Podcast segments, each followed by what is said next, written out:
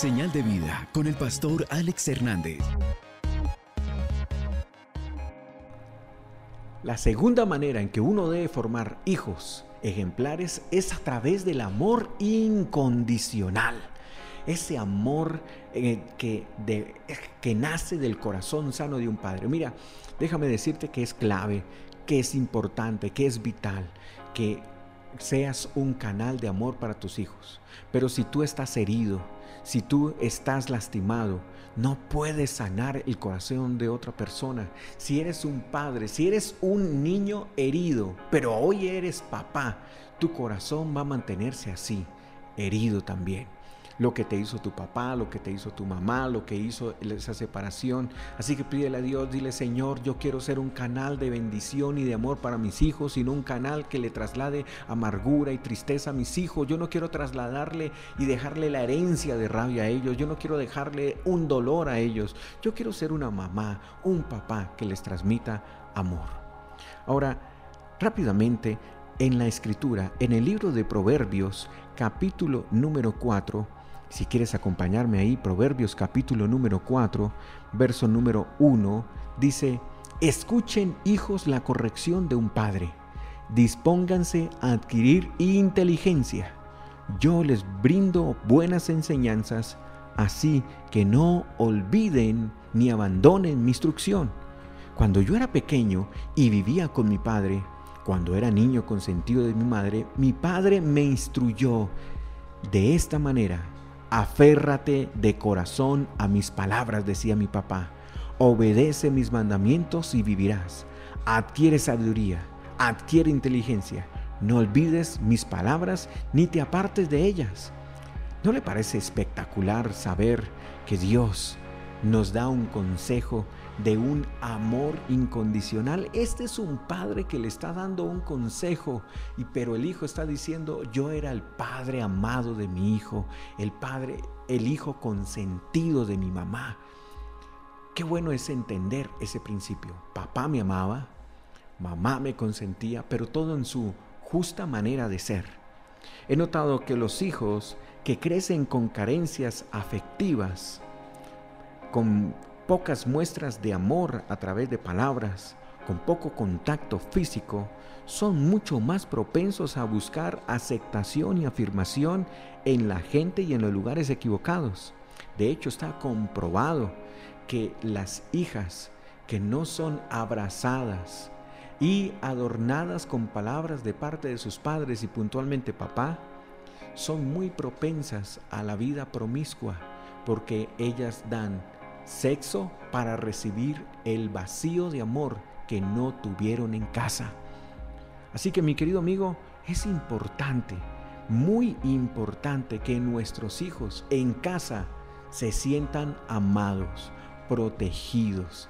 Nuestros hijos deben crecer en ambientes correctos. Un hijo amado no correrá huyendo de su padre cuando falla sino que correrá sus brazos para ser restaurado, consolado y aún corregido en amor. ¿Viste lo que pasó con el hijo pródigo?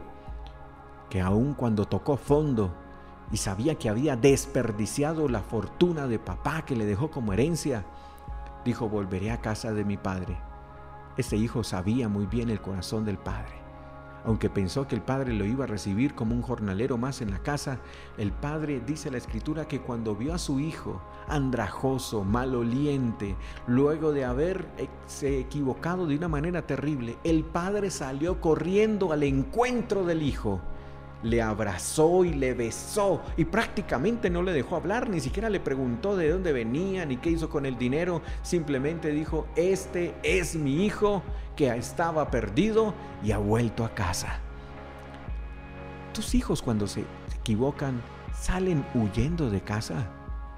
Cuando ellos se equivocan, sienten que lo mejor es escaparse de la casa, ocultar la situación, evadir la responsabilidad o saben que tienen una mamá y un papá con un corazón grande, pero también con una disciplina llena de amor, porque no se trata de alcahuetear, se trata de formar. Amigo, pídele a Dios hoy, pídele a Dios mamá, papá hoy, dile, Señor, dame la tranquilidad del corazón para que cuando mis hijos se equivocan, yo pueda levantarles y corregirles en amor. Mira, debo confesarte algo. Cuando eh, era pequeño, cuando era un niño y me caía al suelo, una de las cosas que me, producía mucho temor de mi papá es que cuando mi papá veía que uno se equivocaba, cuando mi papá veía que uno se caía, no era el papá que salía a levantarle diciéndole, eh, ¿estás bien hijo? Todo está bien. No, a él le enfurecía que uno se equivocara, a él le enfurecía que uno se cayera y lo levantaba supuestamente quitándole el polvo de la ropa, pero a manotazos. Yo le dije que no se ensuciara la ropa.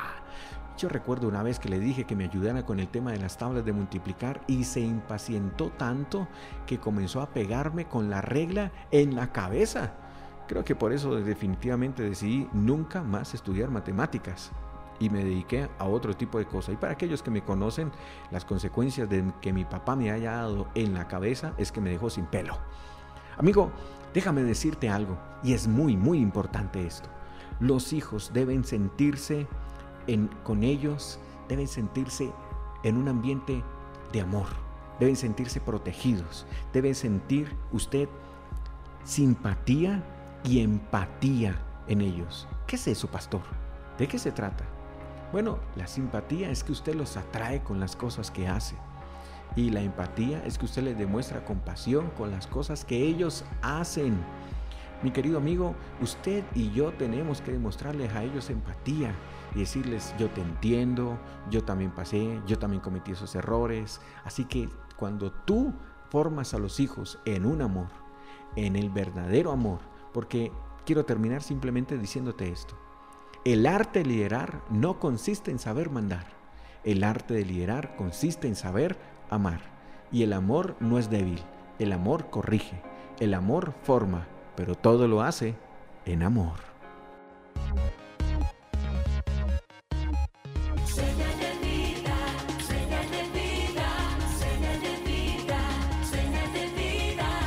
Señal de vida con el pastor Alex Hernández.